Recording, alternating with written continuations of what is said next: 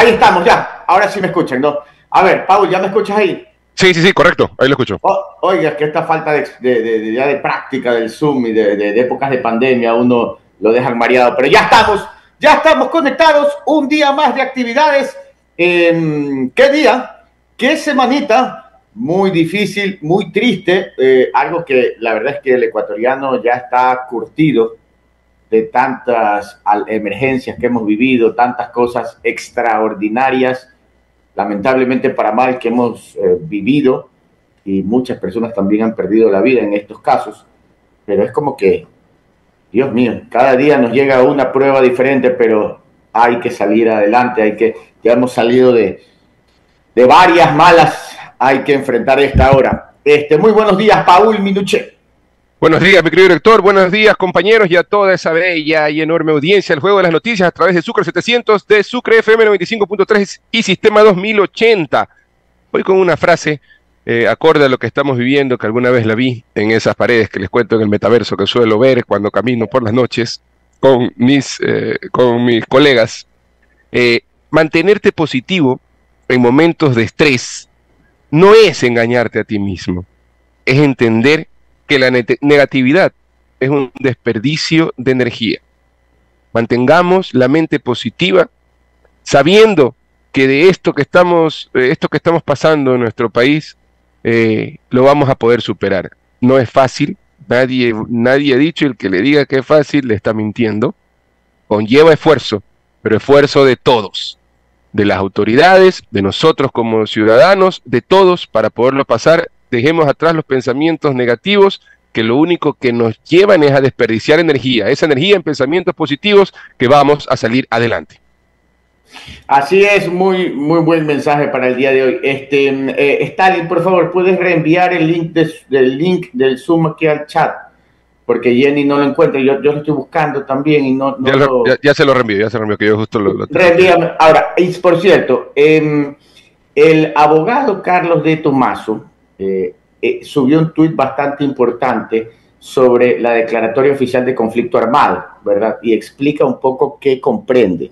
Así que le he pedido de favor que nos acepte una invitación y a las 9, 9 y 5 nos va a explicar eh, este tema. El abogado Carlos de Tomás es un constitucionalista de primera y aparte explica los temas de una forma tan sencilla que, que, se nos hace fácil de comprender, así que por eso lo he invitado. Así que ya le voy a pasar el link también al abogado de Tomaso para que nos eh, dé esta explicación. 8 de la mañana con, con, 34 minutos. Jenny, me avisa cuando se, se conecte, que acepten el Zoom, dice Jenny. Que acepten el Zoom, dice Jenny. Y ya. A ver, 8 de la mañana con 34 minutos. El día de ayer fue de terror. De terror. Eh, todos sabíamos que pues estos temas se iban a dar. Eh, nunca nos imaginamos que a este nivel. O sea, realmente lo de ayer superó todo. Créanme que eh, uno como comunicador eh, y, como, digamos, también por unos temas de docencia, uno conoce gente en otras partes del mundo. Me han llamado. Yo creo que no solo a mí, yo creo que a todos.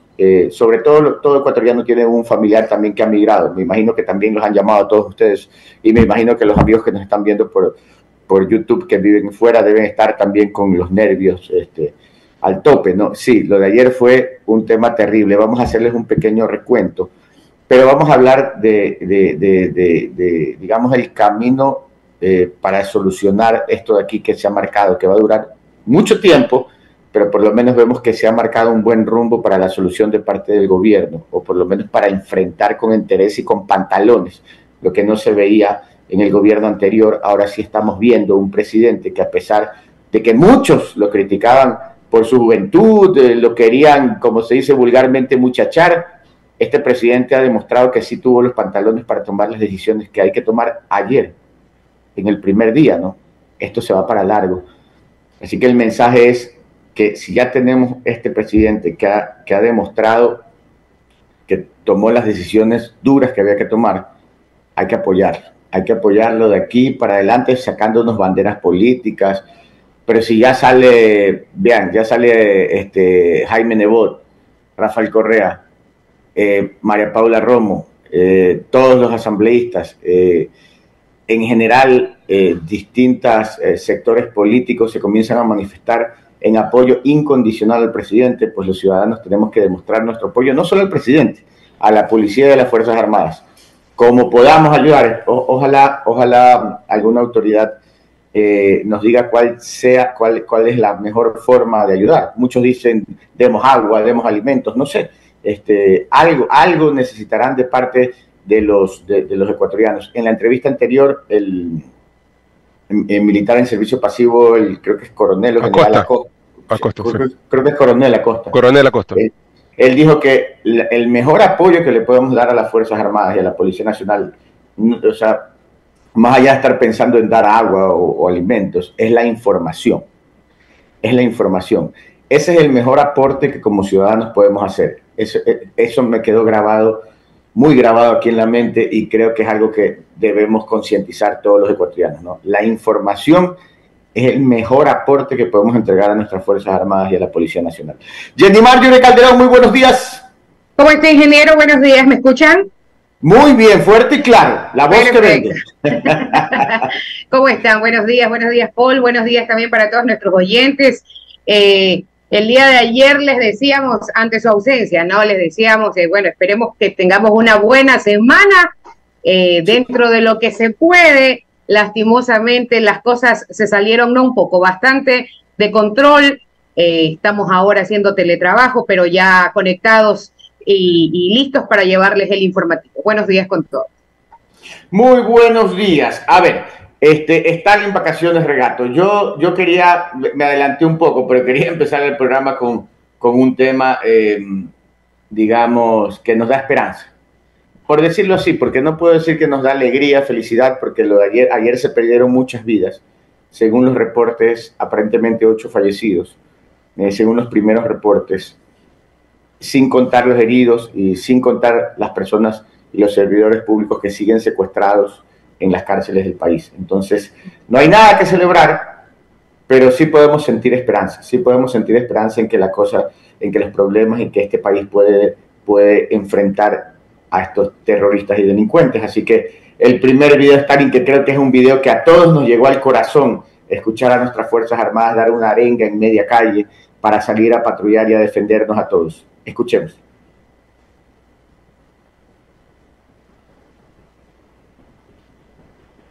Me avisa.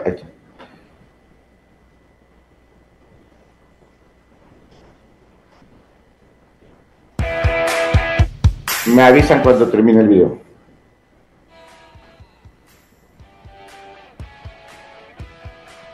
Ustedes ya estamos. Hoy es el momento de cumplir con el sagrado juramento que de muy jóvenes lo hicimos frente a nuestro tricolor sagrado. Señores, nuestro pueblo está sufriendo y nosotros no podemos permitir eso. No podemos permitir más que nuestro pueblo ecuatoriano sea amedrentado por personas que no quieren a esta patria. Señores, el día de hoy nos consagraremos y lucharemos para defender a este terruño que nos vio nacer. Porque si se meten con el pueblo ecuatoriano, se meten con las gloriosas Fuerzas Armadas. ¡Viva el Ecuador! ¡Viva! Esta era la arenga de los miembros de las Fuerzas Armadas que en, los exteriores, en las calles del centro histórico, se organizaban para salir a defender la ciudad de Quito. Al igual que Quito, en distintas partes del Ecuador ya se ven a las fuerzas del orden eh, eh, patrullando las calles con tanques, vehículos, etc. Se comienza a ver, esta vez sí, esto es diferente, este no es como esas otros toques de queda o esas, esas otros estados de excepción, no, esto es diferente, ahora sí se ve, sí se está sintiendo y se están viendo resultados, hay acción, hay gestión, estamos viendo que, que se están moviendo las fuerzas del orden y estamos viendo que están teniendo resultados. Entonces, ¿qué opinan ustedes, Jenny y, Paul Minucho? Lo mismo que usted, ingeniero, es un mensaje bastante alentador. Y sobre todo, y bueno, para el ciudadano que trabaja, para el ciudadano honesto, para el ciudadano que sale a buscarse la vida todos los días, pero también para esa otra parte, pues no, para estos que andan queriendo tomarse el control del país, eh, también es un mensaje muy fuerte que respalda a la ciudadanía y que nos da cierta cierta seguridad, como usted lo decía, esto ya nosotros venimos con un mal sabor de boca, con un antecedente pesado. ¿Cuántos estados de excepción hubieron en el gobierno pasado? Así es. Eh, y, eran, y, eran unos, y eran unos saludos a la bandera donde no había ningún resultado. Exactamente. Yo no me quiero ni imaginar qué hubiese pasado si lo que estamos viviendo el día de hoy eh, hubiese estado en manos del gobierno anterior. es, algo que, que, solamente de pensarlo eh, uno, uno se queda sin palabras. Pero bueno, esperemos, y como usted lo dijo también, eh, estamos allí para informar y para ver todo lo que podemos hacer a favor de las Fuerzas Armadas y todos en conjunto trabajar. Paul Minuche. Importante, importante analizar lo que está pasando y, de, lo que está pasando, tratar de, tener conclusiones positivas, ¿no? El, el, gobierno asume el poder hace poco y miren en esta asumida del poder lo que ocurre, que no había ocurrido en, otros tiempos, se fuga Pito, se fuga el otro líder de la otra banda, pasan un sinnúmero de cosas. Hay un movimiento de, fiscalía que no ha existido antes. O sea, tenemos eh, eh, una, revolución en ese ámbito que no lo habíamos vivido antes. Lo que está llevando a que el país esté en este momento como esté producto o como repercusión de lo, de lo severo de las severas medidas que se han tomado. Recordemos que todo esto ocurre a través de, o después de que el presidente anuncia que iba a mover, a, mover a PPLs hacia la, cárcel de máxima seguridad. Entonces quiere decir que se está haciendo una gestión. Entonces esto es producto y lastimosamente eh, pasan cosas como las que ocurrió ayer. Esperemos, dijo el, como lo decía nuestro director, el coronel el coronel del servicio pasivo, Acosta, eh, hace poco también mencionó algo que es evidente. Esto va a costar. Y, va a costar porque estamos ya en una guerra contra el narcotráfico. Los militares están en una guerra contra el narcotráfico y recordemos, miremos qué está pasando en la guerra con Ucrania, miremos qué está pasando en la guerra con Palestina. Están falleciendo, eh, este, hay daños colaterales que no deben existir, pero existen en una guerra. Vamos quizás a tener daños colaterales, pero es lo que tenemos que hacer y tratar de apoyar a todos. Ahora, algo antes de terminar, que es importante. Tuvimos una consulta popular. ¿Qué votamos como Ecuador? ¿Qué fue lo que votamos como Ecuador? Dijimos no a una extradición, ¿no? Eso fue lo que dijimos como Ecuador, que nos quede como experiencia. Se viene una nueva consulta. Y así estamos porque votamos no. Y asumamos esa culpa y lo asumo como ecuatoriano. Asumamos la culpa como ecuatorianos. Votamos no a una extradición y permitimos que todo esto esté como esté. Bueno, hay que ahora tratar de, eh, de enmendar los errores y ver para adelante. Es el momento de reivindicarnos y votar bien en la siguiente consulta popular. 8 de la mañana con 44 minutos, 8 con 44 nos preguntan cómo está el estado de las calles. Este, Bueno, según los reportes que nos dieron Osvaldo Salinas, Byron Soriano, está con normalidad. Es más, la FETUC anunció que el día de hoy sí va a haber transporte público desde las 5 de la mañana. Lo que sí les pedimos a todos con cuidado, salga solo si es necesario. Es el primer día de eh, ayer fue el primer día de esta guerra y esta guerra no va a terminar mañana ni hoy. Esto va a continuar, así que por favor, con muchísimo cuidado, salir para lo necesario. Esperemos que las fuerzas del orden estén bien posicionadas, que estén bien ubicadas, que, que, tengan, que tengan más victorias contra las fuerzas terroristas y ahí, ahí comencemos a salir un poco más. Por ahora, es bueno mantener la calma, solo salir en momentos de de extrema necesidad, por lo menos hoy, por lo menos hoy que tenemos que ver cómo está el panorama. Como siempre les digo, no hay que entregar papaya. Una reflexión rápida antes de ir al siguiente video. ¿Te da cuenta que sonamos como si estuviéramos en pandemia? Sí, es que así es. El día de hoy. Literalmente el día de hoy. La pandemia de hoy es el terrorismo. Eh, mire, otra cosa que le quería decir, yo, yo, yo hacía una reflexión súper simple, guardando el respeto a todas las personas que voy a mencionar en esa reflexión, con todo respeto cuando se dice antes de pegar un insulto. no, pero esta vez no se va a insultar a nadie, no es broma. Pero bueno, eh, con todo respeto y guardando las distancias. Solo quiero hacer una comparación de estilos. Yo sé que las comparaciones no son muy educadas, que digamos, pero, pero es una comparación de, de estilos. Yo creo que el día lunes, entre domingo y lunes, era el día en que el presidente Daniel Novoa tenía que marcar su rumbo. Y para aterrizar esa idea de marcar su rumbo y decirlo de la forma más sencilla que todos los ecuatorianos lo podamos entender, él iba a marcar su rumbo. O era Lazo o era un Bukele. Tomando en cuenta que el presidente Daniel Novoa tiene su propio estilo. Pero era el camino, era como, por decirlo de una forma más sencilla, tú vas a inclinarte hacia hacer un Lazo o hacia hacer un Bukele.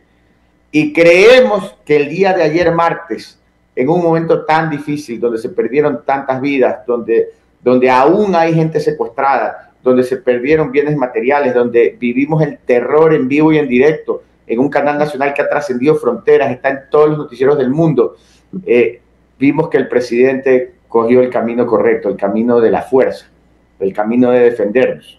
Creo que este gobierno merece todo el apoyo. Tengo el siguiente video precisamente sobre este tema, vamos a estar para escuchar. Los sucesos de hoy son la muestra de que las acciones y decisiones emprendidas por el gobierno nacional afectan gravemente las estructuras criminales y como respuesta han desatado una ola de violencia para atemorizar a la población. Para ello han cometido actos sangrientos y sin precedentes en la historia de la nación, pero a pesar de su brutal maldad, este intento fracasará. El señor presidente de la República, Daniel Novoa Asín, a través del decreto ejecutivo número 111, nos estableció una misión muy clara. A partir de este momento, todo grupo terrorista identificado en el mencionado decreto se ha convertido en un objetivo militar. El presente y el futuro de nuestra patria está en juego y ningún acto de terror nos hará claudicar. No vamos a retroceder ni a negociar. El bien, la justicia y el orden no pueden pedirle permiso ni agacharle la cabeza a terroristas. Estamos actuando con firmeza y contundencia en contra de todo intento de desestabilización y caos que se pretende realizar dentro del territorio nacional. Pueblo ecuatoriano, esta lucha dará sus triunfos con el apoyo de todos y cada uno de ustedes. Hacemos un llamado patriótico. Juntos, hagamos flamear nuestro sagrado tricolor. Tengan la plena convicción de que sus Fuerzas Armadas y Policía Nacional cumpliremos con nuestro juramento de defenderlos con nuestras vidas si fuera necesario. Venceremos. ¡Viva el Ecuador! Ahí está. Ahí comenzamos a ver un gobierno, un gobierno que actúa, unas fuerzas armadas que realmente nos van a defender. Oigan, este, por favor, em, si, si nos pueden dar reportes desde la calle, la ciudadanía nos pide. Eh, hace un momento en el programa anterior nos dieron reportes Osvaldo Salinas y Byron Soriano. Si hay reportes breves, nos avisan que, la ciudadanía quiere saber cómo están las calles. Lo único que yo sí les puedo decir aquí es que tuvimos reportes en que en la ciudad de Guayaquil hasta el momento hay tranquilidad, obviamente calles vacías, pero el transporte público poco a poco se está reactivando. Pero bueno, hoy día será un día muy, muy lento de, calles muy vacías. Este, yo ayer me tocó en Quito, estaba en Quito haciendo unos trámites y, me quedé encerrado en el aeropuerto eh, hasta, hasta un poco la noche que, llegamos. Salí del aeropuerto como a las siete y media de la noche hasta mi hogar, las calles totalmente vacías. Vacías las calles, pero bueno. Este, muy poco tráfico, amigos. Eso es lo que les podemos decir hasta que nuestros reporteros nos, nos den mayor información. A ver, ¿algo más tienen por allá? Que voy a buscar aquí una noticia. Sí, sí, también para mencionarles, bueno, como usted dice, ¿no? Hay poca actividad el día de hoy, eh, pocos eh, usos urbanos, todo se ve un poco despejado en las calles. Usted tenía algún tipo de cita eh, para sus servicios consulares, le comento, la Embajada de Estados Unidos informa que todas las citas que estaban programadas para hoy, 10 de enero, fueron canceladas y serán reprogramadas para una fecha posterior. Debido a la situación emergente en el Ecuador, todas las citas para solicitar visas, pasaportes y otras citas consulares en la Embajada de los Estados Unidos en Quito y en el Consulado de Guayaquil eh, para el día miércoles 10 de enero de 2024 han sido canceladas y serán reprogramadas en una fecha posterior. Todos los solicitantes de los servicios consulares con una cita programada para el 10 de enero serán contactados vía correo electrónico para una nueva fecha de entrevista. Actualizaremos la información de atención de nuestro servicio, de nuestro sitio web oficial de la Embajada y el Consulado de los Estados Unidos en los canales de redes sociales. Se han manifestado el gobierno americano ya el secretario de Estado americano y el secretario para eh, asuntos del hemisferio, el hemisferio norte, no, bueno, nosotros estamos en los dos hemisferios, este, no, nos, nos eh, ha, ha, comunicado que hay todo el apoyo para Ecuador en, en cooperación, debe ser logística, infraestructura, que será eh, España también, Argentina también, Colombia. La, Colombia también, o sea, puede estar llegando apoyo eh, de distintos países. Inclusive eh, hay un tremendo relajo en estos momentos en Perú porque la parte, parece que parte del armamento que han encontrado en TC Televisión son de, con marcas y sellos del ejército peruano, para lo cual hay, han abierto una tremenda investigación en el Perú para identificar de dónde salieron esas armas. Recuerden que si tiene sellos del armamento peruano y no han borrado eso, debe estar ahí también el número de serie, entonces puede identificar de qué reparto o de qué, eh, de qué cuartel salieron esas armas. Así que esto va y se va a extender, va a ser internacional. ¿Tienen algún otro dato por ahí, alguna otra noticia que tengo que confirmar una acá de, de, leyenda? Claro que sí. Oiga, Jenny, espera un ratito. Dígame. La gente está preguntando quién es Esteban. Nomás, nomás, ahí se la dejo. Ahí se la dejo. Sí. ya dije, Año nuevo, todo nuevo, todo. Al buen entendedor, pocas palabras. nah, ya, qué mira? Se le va la mirada para otro lado. Ah, sí, no, este, este, este va a ser mi hermanito, este hermanito, ah, ya, es su computadora. A ver, dale, este, dale. más información. En, en eh, unidad, en Colimes, Miembros de la Asociación de Ganaderos patrullan junto a la policía las calles del el cantón. Allí podemos ver en un video, no sé si también allá desde producción nos podrían ayudar, pero se ve a las fuerzas del orden y también a los ganaderos del cantón Colimes en conjunto con la Policía Nacional haciendo patrullaje nocturno y a la entrada del cantón también. Lo de Colimes es impresionante. Sí, ¿Cómo se organizan? Uh -huh. Uh -huh. Yo creo que tengo aquí un video, Stalin, yo creo que te envié Caramba, no lo tengo, pero voy a buscarlo aquí porque hay un video en donde en Colimes se ve patrullas de la policía, muy pocas patrullas, se ve un par de patrullas que van avanzando por, por las calles de Colimes, ¿verdad? Pero atrás viene una caravana de camionetas. Sí. Entre esas, una camioneta militar, ¿ah? que se ve ahí ah, una camioneta ah, que, está, que está con, sí. Sí, entonces, ¿de qué se trata esto? Porque llamó mucho la atención. ¿De qué se trata esto? Resulta que la Asociación de Ganaderos se, se organiza y se unen para dar refuerzo logístico a los militares, a los policías. Entonces, Colimes está siendo patrullado por policías militares y la Asociación de Ganaderos, o sea, un apoyo logístico básicamente, porque la autoridad la ejerce la policía del ejército, pero es un ejemplo claro de apoyo ciudadano. Y aquí le pasé a Stalin, eh, a ver si podemos poner el video, porque para que ustedes vean cómo, cómo, cómo en el campo, en la zona, en los cantones de la zona agrícola del Ecuador, la, lo, lo, lo, la ciudadanía, las haciendas, los hacendados, la, la gente se comienza a unir allá en esos lugares donde hay menos, menos cantidad de policías y militares, que sí haya, en este momento hay presencia. Miren, ahí están las imágenes, podemos ver cómo es, esas motos que ustedes ven ahí, eh, esas camionetas, son de la Asociación de Ganaderos que se une a la Policía Nacional. Y ahí podemos ver una, como dice Jenny, una de esas camionetas es militar y la camioneta de, que va al frente con, con, con, con sirenas y luces de policía eh, es, es, obviamente de la Policía Nacional y así se comienza a retomar el orden. Ahí vemos una moto de policial cerrando la caravana y esta caravana está recorriendo las calles de Colimes en la noche y luego ubican eh, eh, puntos de vigilancia en entradas y salidas del cantón. Eh, increíble cuando se ve la unidad de un país. Increíble lo que está pasando. Creo que esto, este, este dolor que ha sentido el Ecuador ayer, ha servido para unir a todo un país. Así es, oiga, y si, Ah, sí, le, le, quería decir que, y ojo, que, que, también, que no hay que olvidarse, que esto va a tener un impacto económico brutal, como también lo escuchábamos en el programa anterior, por ejemplo, en el tema de turismo, ¿quién va a querer venir al Ecuador en este momento que estamos en guerra, eh, en una guerra interna este, contra el narcotráfico? eh, los locales, eh, los locales comerciales, muchos ayer cerraron, no sé cuánto tiempo estarán cerrados también, es un impacto económico fuerte. Entonces hay que apoyarnos también porque aparte de la seguridad hay un impacto económico que va también a, hacer mella en, los ecuatorianos. Sí, oiga, les tengo un par de videos más de lo de ayer, unos videos que ha publicado el gobierno nacional eh, es sobre un resumen del operativo en TC Televisión, un operativo impecable. ¿Usted vio ese, ese suceso en vivo? Yo estaba, sí, estaba en el aeropuerto, eh, como me habían cancelado el vuelo, estaba en el aeropuerto y, estaba eh, sentado en la silla y mi hijo, mi hijo que estaba conmigo fue el que me, me, dijo, mira lo que está pasando.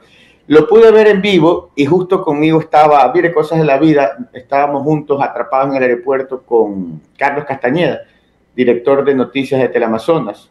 Justo en ese momento, él, comenzó a organizar a, su gente entre, entre protección, seguridad, la, transmisión. Yo estaba con él cuando él organizaba toda la transmisión, oiga, y después he podido ver los comentarios, pude ver parte de la transmisión. Impecable de Teleamazonas, impecable. Eh, yo que estaba con él, yo llamé a la radio para ver cómo nos íbamos a organizar nosotros, pero nosotros lamentablemente estábamos a pocas cuadras de TC Televisión, eh, tuvimos corte de energía, toda la zona se quedó sin energía eh, y, tuvimos alertas y amenazas, no amenazas, tuvimos alertas que nos obligaron a evacuar el edificio y, tuvimos que cortar la señal, por eso es que no pudimos hacer la transmisión. Eh, para los que no saben, Radio Super está muy, muy, muy cerca de TC Televisión. Entonces, digamos, estaba como en el área de influencia y preferimos eh, en ese momento precautelar la vida de nuestros colaboradores y se ordenó una evacuación de las instalaciones. Eh, pero bueno, eh, sí, lo pude ver y vivirlo básicamente ahí con Carlos Castañeda, ese momento. Teleamazonas fue uno de los medios que se mantuvo informando todo el tiempo. Sí, sí, sí, sí. Sí, sí porque en, en, TC, en TC Televisión estaba, bueno, estaba sucediendo todo, los que pudimos verlo en vivo en el momento preciso, pero luego de eso Teleamazonas fue el que se mantuvo informando paso a paso. A ver, Stalin, vamos con el video del resumen de, Teleamazonas, después pones el, de, el del rescate de los policías. Recuerden que hubo, eh, habían secuestrado a tres policías en otro operativo policial de primer nivel impecable, se rescató a los tres policías y se detuvo a los terroristas. Vamos a ver en los videos.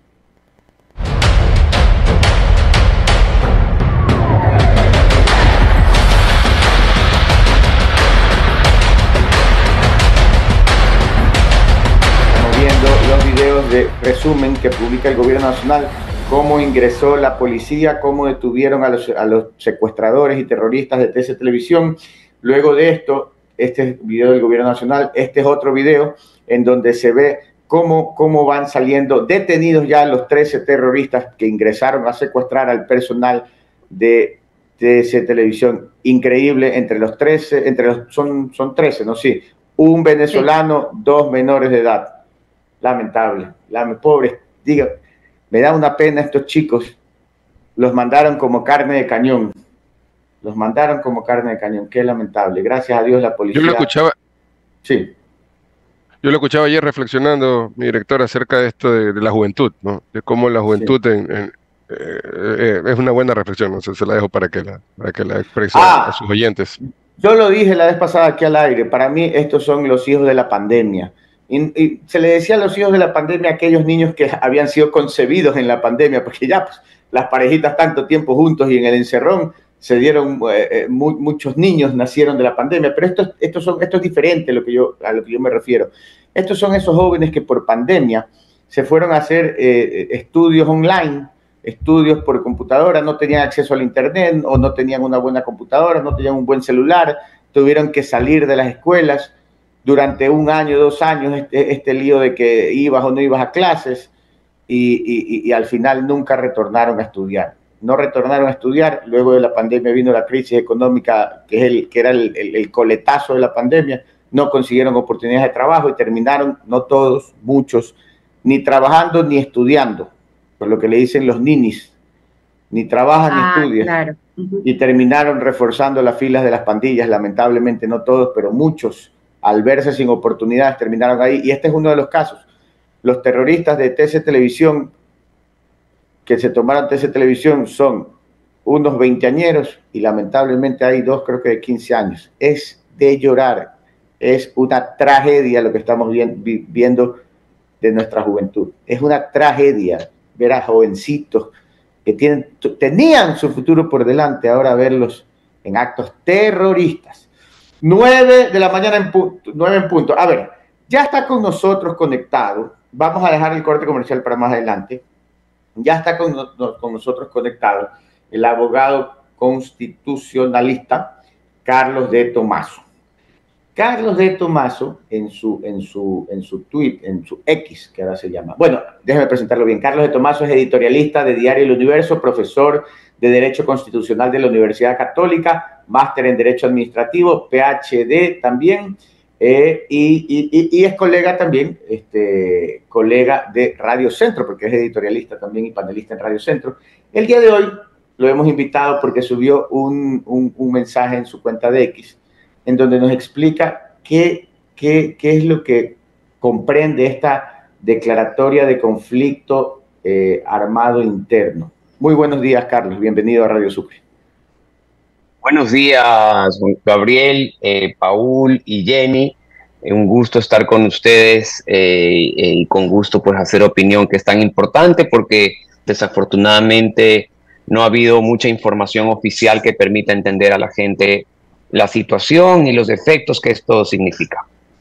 Perfecto. El Ecuador ha estado acostumbrado a los eh, estados de excepción. En el gobierno anterior hubieron veintipico, tuvimos veintipico estados de excepción y, la verdad es que no le veíamos mucho efecto. ¿Cuál es la diferencia entre esos estados de excepción y lo que el presidente Novoa ha decretado ahora, que es un estado de conflicto armado interno?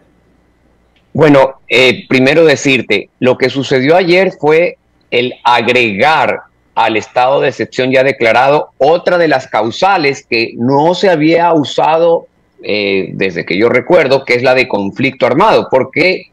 ¿Por qué no se había usado esa causal? Porque si la usas, si usas esa causal, implica declarar y reconocer que estás en una situación de conflicto armado no internacional, en otras palabras, para que se entienda, un conflicto armado interno.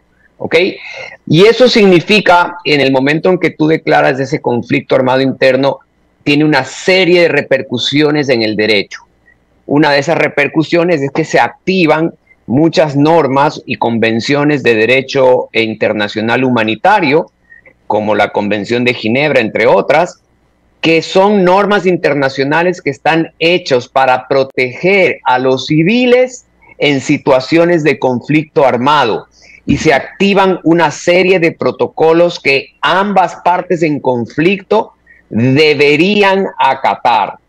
Pero adicionalmente en lo interno, Juan Gabriel tiene un efecto de que el estado de excepción le, da al presidente eh, la posibilidad de ejercer varias potestades, pero es en proporción a la gravedad. En el momento en que tú marcas el estado de excepción como causal, prácticamente estás habilitando al presidente a ejercer todas las facultades que tiene en estado de excepción. Número uno. Número dos, además, hay todo un capítulo del Código Penal que se encuentra, vamos a decirlo así, no aplicado porque solo se aplica en el momento en que estás en un conflicto armado.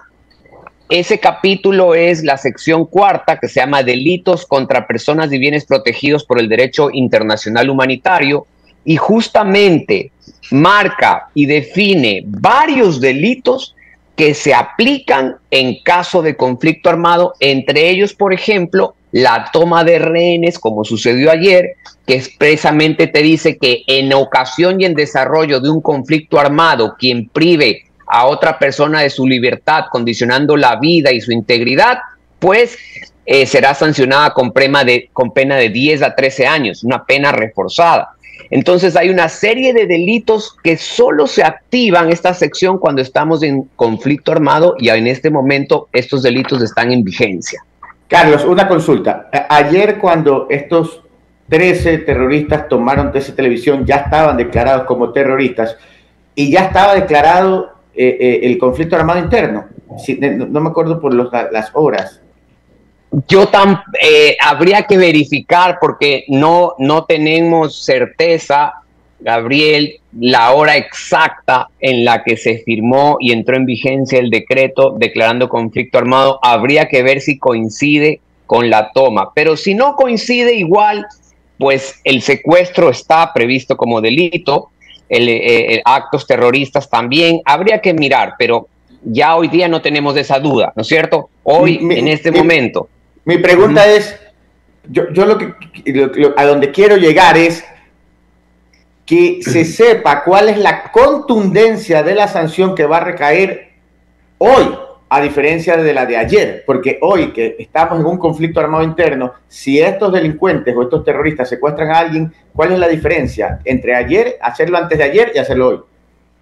Que hoy, al estar en conflicto armado, se activan delitos especiales que solamente se activan en conflicto armado y que tienen penas reforzadas, como por ejemplo de 13 años, eh, eh, entre otras penas. Además, al haber en ese decreto declarado a estos grupos como grupos terroristas, también se incorporan a las actividades de estos grupos todos los delitos que eh, sancionen el terrorismo, entre ellos el financiamiento. Ese es otro efecto de lo ocurrido ayer. Entonces, ah. las personas que ayuden a financiar a estos grupos que ya están eh, determinados como grupos terroristas van a caer en la conducta tipificada en el 367 del Código Integral Penal, pues que tiene penas específicas con que sancionan el financiamiento y colaboración con grupos ya categorizados como terroristas. Entonces, hay una serie de consecuencias jurídicas, Gabriel y querido panel, que ocurren de lo de ayer. También, pues en el marco internacional, se supone que en conflicto armado, al activarse la Convención de Ginebra, ambas partes tienen que respetar grupos humanitarios insignes como son las, el CICR, la Federación Internacional de la Cruz Roja, eh, las Naciones Unidas, etc. Pero ¿qué es lo complejo aquí, Paul, Jenny y Gabriel? Que se supone que cuando hay un conflicto armado no internacional, tú tienes dos grupos que están enfrentándose internamente pero para activar estas reglas de guerra que se llaman, se supone que hay mandos reconocibles con quien la Cruz Roja, por ejemplo, se podría sentar, ok, vamos gobierno sentarnos y vamos con el comando de la otra parte a sentarnos y vamos a establecer reglas, por ejemplo, este es un corredor humanitario, por ejemplo, eh, no se pueden eh, atacar hospital, etcétera. La pregunta que yo hago es entonces, ¿con quién nos sentamos del otro lado? Si son como ¿Qué mando existe como para decir, mira, vamos a hacer ciertos acuerdos, eh, vamos a permitir, porque la Cruz Roja es neutral. Si hay un herido de las contrapartes, también actúan. Entonces, pero lo complejo de este caso en particular es que yo no tengo, es inidentificable el mando al frente, porque estás hablando de como 17 grupos, claro. y eso es un problema, ¿no? Ese es un problema específico. Y, eh, definitivamente mando del otro lado no hay, porque deben, deben existir 17 mandos y a su vez en esos 17 mandos deben haber en cada uno conflictos internos de quién manda. Entonces es muy difícil encontrar una un cabecilla general de todos ellos. Pero a lo que voy es, en esta situación, si pasa lo que, si vuelve a suceder lo que sucedió ayer, de atacar hospitales como ocurrió ayer, que, que atentaron contra algunos hospitales en el país o lo han hecho en el pasado, ya se vuelven inclusive delitos internacionales. O sea, Sí, Yo señor. que, estos delincuentes, eh, digamos, terroristas que están un poco... Ayer me dio pena ver niños de 15 años. ¿Qué les habrán dicho? ¿Qué les habrán dicho? ¿Qué, qué, cómo les habrán lavado el cerebro para que entren a, a, atacar un canal de televisión de esa manera? Pero para que sepan, estén conscientes de lo que en la situación actual de estado de conflicto armado interno, o sea, de guerra, atacar un hospital, e, eso, eso conlleva inclusive sanciones internacionales, o sea, no lo salva ni el abogado de Glass, ni el abogado de Norero, ni ningún abogado los va a salvar. Sí, porque estás violando una de las reglas. Hay personas protegidas que están especificadas en los convenios, incluso en nuestro Código Penal. Establece que en conflicto armado hay cuáles son las personas protegidas y cuáles son los bienes protegidos. Entre las personas protegidas, a propósito, están los periodistas. Los periodistas son personas protegidas en conflicto armado y una agresión a ellos acarrea delito, uno de esos delitos especiales en conflicto armado. También hay bienes protegidos. Dentro de los bienes protegidos, por supuesto, están los hospitales. los, eh, colegios, el patrimonio cultural, el patrimonio histórico, todo eso está determinado con exactitud, tanto en el Código Penal que ha asumido y las normas internacionales. Entonces, eh, es, importante lo que estás diciendo. Y otra cosa que vas, es una pregunta de cajón que me vas a hacer es, ¿qué pasa con el uso de la fuerza? ¿Cuál es la diferencia con el uso de la fuerza? Eh, esa es la pregunta. Esa es la pregunta clave de la ciudadanía. ¿Qué puede hacer ahora la fuerza lo primero, la policía? Lo primero, sin conflicto armado declarado, ya existe desde el año 2022 la ley, la ley orgánica que permite el uso legítimo de la fuerza, el artículo 8, en situaciones de defensa, uso de la fuerza letal, en situaciones de emergencia de defensa propia con el propósito de evitar una comisión de delito que entrañe amenaza o lesiones graves a la comunidad, con el objeto de detener a una persona que represente una amenaza, con el objeto de impedir fuga de personas que representan un peligro inminente, entre otras causales. Sin conflicto armado está previsto aquí. En conflicto armado, ¿qué es lo que cambia? Primero cambia que el contexto de la participación de las Fuerzas Armadas se entiende ya muy justificado o justificado, porque mientras no estés en un conflicto armado, hay esta discusión que si las Fuerzas Armadas, que si reformamos la Constitución para que las Fuerzas Armadas en conflicto armado, ya las Fuerzas Armadas tienen, vamos a decir, legitimidad de actuación o justificación de actuación. Las normas de derecho internacional humanitario permiten el uso de la fuerza letal, ¿ok? permiten el uso de la fuerza letal en varios convenios, pero, ojo, siguen aplicándose igual, así sea en conflicto armado, no internacional o interno, principios, principios para el uso de la fuerza. Es decir, se reconoce el uso de las fuerzas y armas de fuego en casos de defensa propia, defensa de terceros, inminentes lesiones, prevención de crímenes, y eh, etcétera, pero también se aplican paralelamente los principios de legalidad, de necesidad, es decir, los encargados de la fuerza pueden usarla cuando es estrictamente necesario como medida excepcional para perseguir un fin legítimo objetivo. El principio de proporcionalidad, que el nivel de la fuerza empleada y el potencial daño deben ser proporcional a la gravedad y legitimidad de la amenaza que en ese momento está. El principio de precaución, que las operaciones deben ser cuidadosamente planificadas para evitar en lo que sea posible un uso indiscriminado y daños a civiles o colaterales y el de rendición de cuentas en el, en el sentido de que se puede verificar si fue legítimo o no el uso. Es decir, las normas internacionales, por más de que efectivamente permiten el uso de la fuerza letal, también es importante decir, siguen aplicándose principios, pero sin duda en un conflicto armado la, capacidad de defensa y de justificación es mucho más amplia que si estáramos en un simple estado de excepción o peor si no estuviéramos en un estado de excepción. No sé si me expliqué eh, eh, en ese sentido. Sí, sí, sí. O, sea, no, es llegar a disparar como loco. O sea, no pueden llegar a un barrio y dispararle a todo el mundo. No, en, lo que, en lo que viste ayer es del ejemplo clarísimo. Ellos usaron los principios de proporcionalidad, es decir, que ingresaron, fueron escalando, verbalización, eh, amenaza y llegó hasta ese punto. En ese punto entregaron las armas los que estaban al frente y los, los, los tomaron. No hubo necesidad de la aplicación de la fuerza letal. Si hubiera habido alguna situación en la que no quedaba otro, ese uso legítimo de la fuerza ayer hubiera sido plenamente justificado ante la situación. ¿Sí me explico? Sí, sí, sí, sí. O sea que en este momento, digamos que ahora sí los militares pueden disparar obviamente guardando la proporcionalidad de casos, pero ya pueden disparar. Ahora, sí, está clarísimo. Porque, y es otra cosa importante que estás hablando, es algo. Si tú te fijas, yo lo he venido diciendo en mis comentarios, las Fuerzas Armadas no se sienten cómodas con el marco jurídico actual. Y a eso responden las primeras 11 preguntas que hizo el presidente Novoa. Cuando decían, ¿por qué está preguntando esto? Si ya está en las leyes. No, eso pide las Fuerzas Armadas.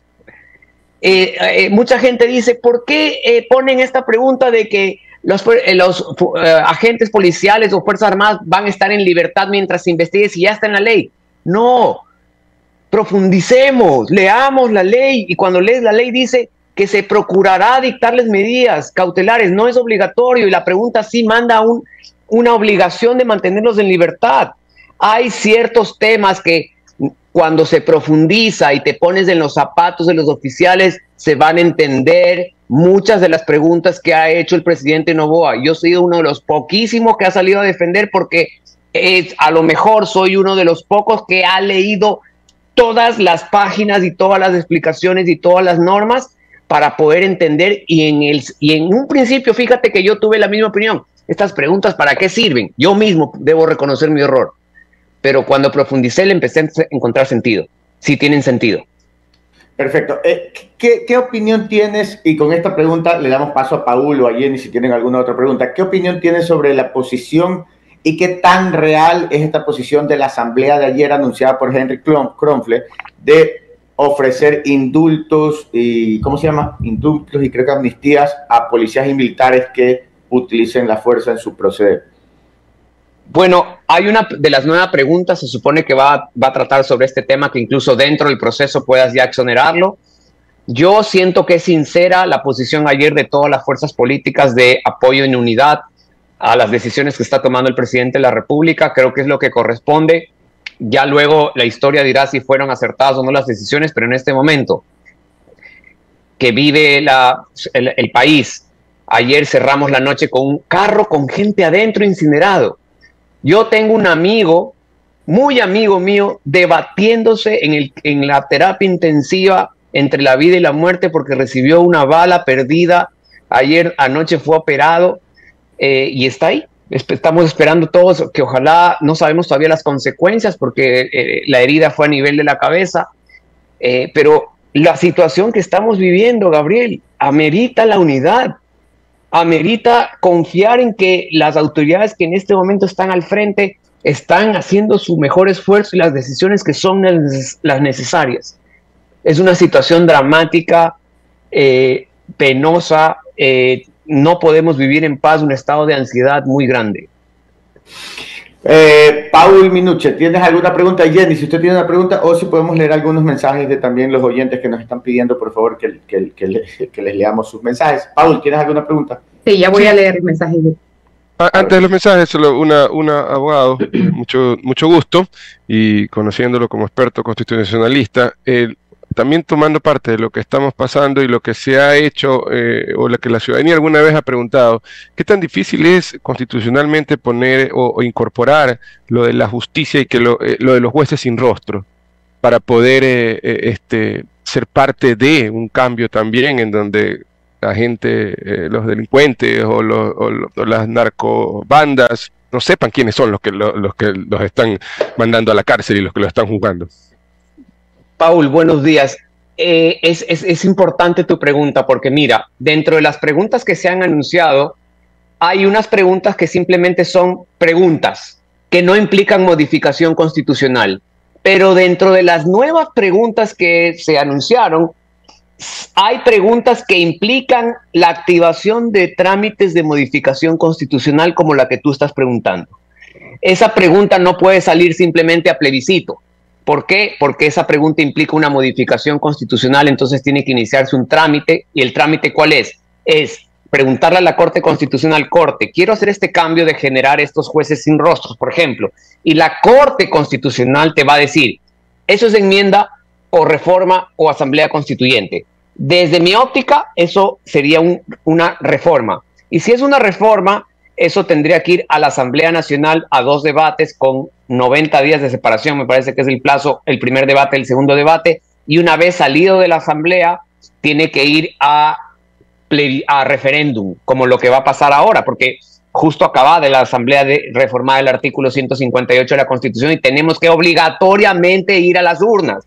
Cuando se está diciendo para qué vas a gastar, es al contrario, obligatoriamente tenemos que ir a las urnas por esa reforma que aprobó la Asamblea. Entonces, más bien, aprovechemos que ya se va a hacer el gasto para hacer estas preguntas de plebiscito. Es al contrario, está siendo más bien efectivo en el gasto el presidente al aprovechar que vamos a ir a las urnas por la reforma constitucional aprobada. ¿Sí me expliqué, Paul? Sí, sí, correcto. Eh, eh, aquí un oyente nos dice que los jueces sin rostro están prohibidos internacionalmente o hay una regulación de eso. ¿Cuál sería la opción para nosotros los ecuatorianos? Hay, hay unos principios eh, internacionales, Gabriel, de que efectivamente como parte de las normas del debido proceso implica conocer quién te está juzgando y, esta especie de, de presencia entre juzgadores y juzgados, inminencia, ¿no es cierto? Que habría que ver cómo se supera o si la Corte lo supera para dar paso a ese tipo de reforma. No digo que sea fácil aprobar esto que preguntó Paul, porque existen estos principios, jurisprudencia de la Corte Interamericana y de algunos organismos de derechos humanos que pudieran provocar obstáculos serios a que se apruebe esa pregunta eh, y que se pueda establecer eh, eso. Ahora, yo te digo, Paul y Gabriel, Suponte tú, también pudiéramos hacer, no que sean jueces sin rostro, pero jueces que no estén en el Ecuador. Jueces, abogados ecuatorianos que vivan en el extranjero, que no están sujetos a esta peligrosidad, que se identifican con nombre y apellido, salen en, el Zoom, y, pero no están aquí. Creo que también pudiera funcionar. E inclusive para hacerlo sin reformas pueden despachar desde las embajadas o consulados que se consideran territorio ecuatoriano. Claro, se considera territorio ecuatoriano. Eh, sí me explico, es decir, pudiéramos mirar una opción de lo que queremos es jueces no amenazados, jueces libres, ok, que sean abogados graduados en el Ecuador, que no están aquí, etcétera, y eh, eh, que puedan eh, actuar de esa forma. Perfecto. otra, pregunta, sí, sí, tenemos preguntas de nuestros oyentes, abogado, buenos días, bienvenido. preguntan, eh, en este conflicto armado interno en el que estamos viviendo ahora, si son aprendidos estos integrantes de los grupos de delincuencia organizada y son menores de edad, ¿ellos tienen eh, la misma forma de juzgarlos? ¿O cuál sería la forma? Permíteme, dame un minuto que estoy con un aviso de que se me va a acabar la batería. Déjame conectarme un minuto a la, al enchufe. Está muteado, Gabriel. Ay, perfecto. Te saludan desde Tennessee mucha gente conectada. El día de hoy, se le conectó la computadora al, abogado. Sí, ya, ya, se debe conectar, es que se quedó sin pilas. Eh, ah, ya, ya se conecta. Aquí estamos. No, estaba, me, salió el, aviso de, que estaba a punto de quedarme sin electricidad, entonces tuve que, tuve que acudir a mi, al enchufe rápido. Ahora sí, perdóname, Jenny, eh, eh, estaba escuchando su pregunta. Sí, inquietudes de, de nuestros oyentes que mencionan que ahora que estamos en este conflicto armado interno, si alguno de los integrantes de estos grupos de delincuencia organizada son capturados y son menores de edad, ¿se procede de la misma manera para juzgarlos? ¿O cambia en algo? Eh, yo entiendo que no soy penalista, pero entiendo que hay un régimen diferenciado cuando son menores de edad y no creo que la declaratoria de conflicto armado, hasta donde yo recuerdo, no cambia ese estatus, es decir, que van a tener un régimen diferenciado en su juzgamiento. Muy buena pregunta porque ayer de lo que anunció la policía, dentro de los capturados en TC, habían dos menores de edad. Así es. Estamos con el abogado, estamos entrevistando al abogado Carlos de Tomaso, editorialista de del Universo, profesor de Derecho Constitucional de la Universidad Católica, máster en Derecho Administrativo, PhD, y también eh, panelista de nuestra colega Radio Centro y editorialista también. Eh, ¿Alguna otra pregunta, Jenny, de los oyentes que están activadísimos el día de hoy? Bueno, sí, más que preguntas son eh, apoyo totalmente a lo que se menciona, las Fuerzas Armadas, saludos del suburbio, dicen por acá, buen punto, lo que menciona el abogado, buen punto también lo de su batería, abogado, se ve que el programa fluye. que en vivo no hay nada igual, como dicen por allí, este, y también están haciendo un reporte, por ejemplo, desde Durán mencionan que todo está cerrado, todos los locales, pues Durán es un, punto particular, pues no, dentro de, este conflicto. Así es. Sí, eh, eh, y, y, eso es otra cosa que hay que medir. Eh, el, ya de por sí la situación económica es durísima, en el momento en que entras en un conflicto armado y movilizas todas las Fuerzas Armadas, eso también va a tener un gasto, ¿no es cierto? Un gasto especial no previsto, no presupuestado. Habrá que ver cómo se financia. En la activación de conflicto internacional eh, o la declaración de conflicto internacional interno también te abre la posibilidad de apoyos internacionales. Si tú te fijas, varias cancillerías, la primera que vi fue la de Argentina, Javier Milei, expresó el apoyo al Ecuador y ofrece recursos logísticos para ayudar a afrontar esta crisis y así luego vino la embajada americana, etcétera.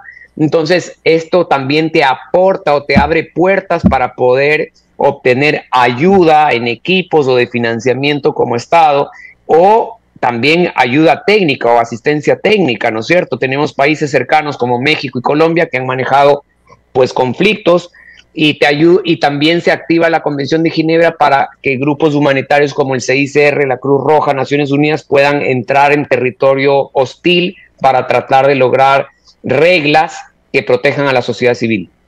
En este momento, uno de los temas que nos hemos un poco olvidado por todo lo que pasó ayer, yo sé que no he olvidado, pero a lo mejor eh, me equivoqué la palabra, pero no le hemos, no le hemos puesto en, digamos, en titular en la primera parte, y es un tema gravísimo que está sucediendo en estos momentos, son los guías penitenciarios secuestrados. E inclusive hay videos en que han sido disparados, grabados los videos, les disparan, no sabemos si han fallecido o no, pero deben estar heridos de gravedad o fallecidos. Y, eso está pasando en este momento. Hay varios, en varias cárceles hay guías penitenciarios que ya llevan tres días secuestrados, se cree que han asesinado a algunos. En este momento, con, con esta situación legal que tenemos en el país de conflicto armado interno, las Fuerzas Armadas ya tienen toda la potestad de ingresar con fuerza letal y contundente. ¿Cómo se maneja eso ahí?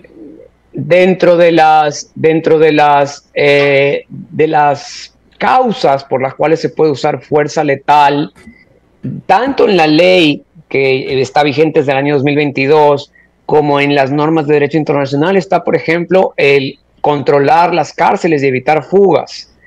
Eh, sin duda, la declaratoria de fuerza de conflicto armado le da mucho mayor movilidad y potestad a la actuación de las Fuerzas Armadas, que es lo que te decía, las Fuerzas Armadas no sienten que el marco jurídico está completo y por eso la lógica de las preguntas. Entonces, creo que por ahí la respuesta sería sí, sí tienen mucho más margen. ¿ok? Siempre estábamos diciendo que el uso de la fuerza letal tiene unos principios que tienen que ser respetados y que pues eh, en la medida en que no se requiera, pues no se la usa y cuando se requiera se la usa. Ahora, tu pregunta nos lleva al tema de fondo. Este es un tema que hay que resolver. Gabriel, eh, no está funcionando el SNAI, ¿no es cierto? Entonces, creo que una de las preguntas de fondo que habría que hacer eh, y, ojalá entre dentro de las que se van a presentar es si se elimina el SNAI y la pregunta es quién debe pasar a controlar las cárceles, cuáles, cuáles son experiencias exitosas. Le encargamos a la policía, una unidad de la policía, le encargamos a las Fuerzas Armadas, eh, contratamos empresas, hay muchos países que han concesionado las cárceles y entonces esas empresas concesionarias ingresan tecnología que todo es automatizado y esas cámaras se manejan desde el exterior, es decir, que no se sabe quién es el que maneja las cámaras. Es una pregunta a debate público que creo que es necesario hacer porque sin duda el sistema de SNAI no está funcionando y evidentemente se nota que además los guías penitenciarios no tienen la capacidad, la logística, el mando para controlarlos y están expuestos a su vida. Y eso pues, nos da mucha, mucha tristeza.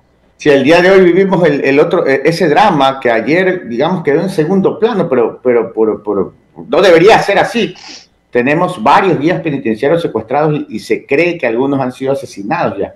Así que y policías también, a propósito, mi solidaridad, eh, eh, eh, algunos agentes han perdido la vida y también eso es muy lamentable porque deben, deben ellos, ellos hasta se la están jugando sin duda. Eso les quería informar. Eh, ayer asesinaron a dos policías en Novol.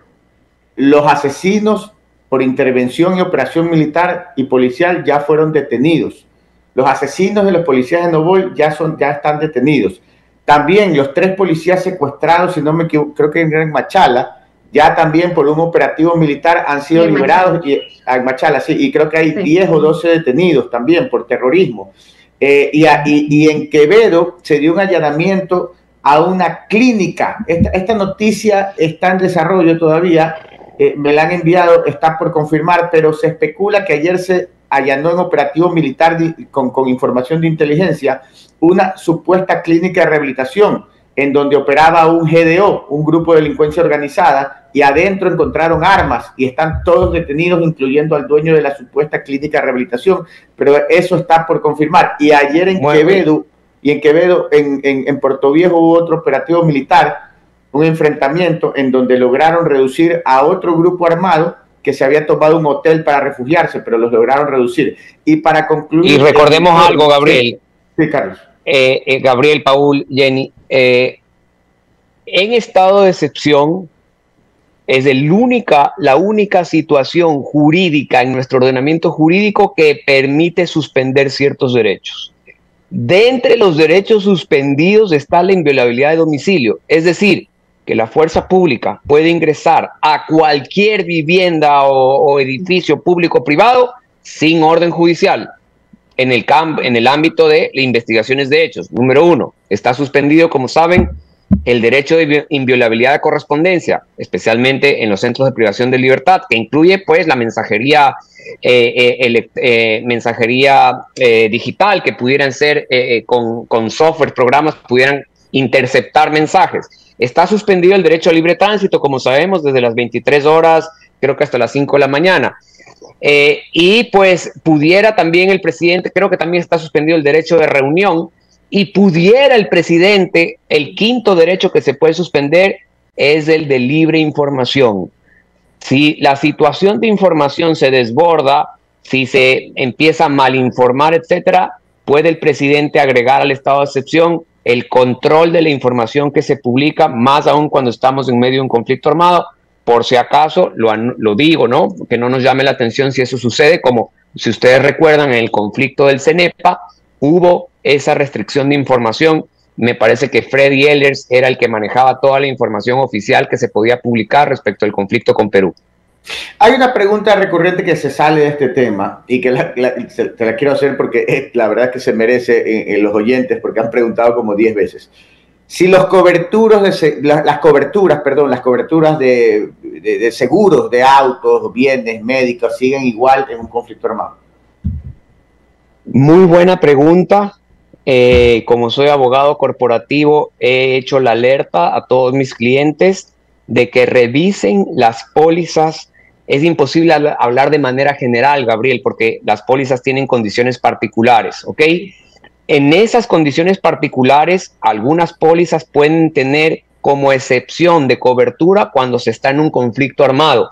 Como ya está declarado oficialmente y ya no es una suposición, sino que el Ecuador ha dicho estamos en conflicto armado interno, pueda haber pólizas de seguro que en este momento no tienen cobertura. Entonces mi consejo cuál es?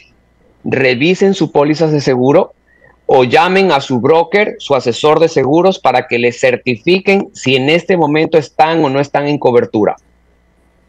Perfecto, perfecto. Eh, habría que ver, aquí dicen que hay, hay, hay, conflicto armado interno y, o con otro país, pero igual es conflicto armado, habría que revisar la póliza, aplican los dos casos, revisar la póliza. Sí, señor, y además, otra cosa, hay otras pólizas que eh, excluyen de cobertura actos terroristas o el terrorismo. Como estos grupos han sido declarados como grupos terroristas, entonces si alguna póliza, si algún bien es eh, pues eh, afectado por un acto entre comillas terrorista, pudieras también tener problemas de cobertura de ese seguro. Por eso, importantísimo, misión de hoy en día, que me preguntas, ¿qué podemos hacer hoy? Revisen sus pólizas de seguro, importante tener certezas en ese sentido. Perfecto. Información de la Policía Nacional, ayer 70 detenidos, tres policías liberados, 17 PPLs recapturados, de los que se fugaron, ¿no? Ocho artefactos explosivos controlados. Les recuerdo que ayer la policía en labores de inteligencia logró detener, les doy un solo ejemplo, lograron detener un taxi en donde iba un sujeto terrorista con un tanque de gas y, uno, y unas dinamitas y lo lograron eh, detener y se evitó el ataque. Y como ese, hay ocho casos más en que la inteligencia de la policía y los militares funcionó y, detuvieron ataques. Han eh, retenido o incautado 20, 15 eh, bombas Molotov, 9 armas de fuego, 308 cartuchos o balas, 6 motocicletas y 6 vehículos.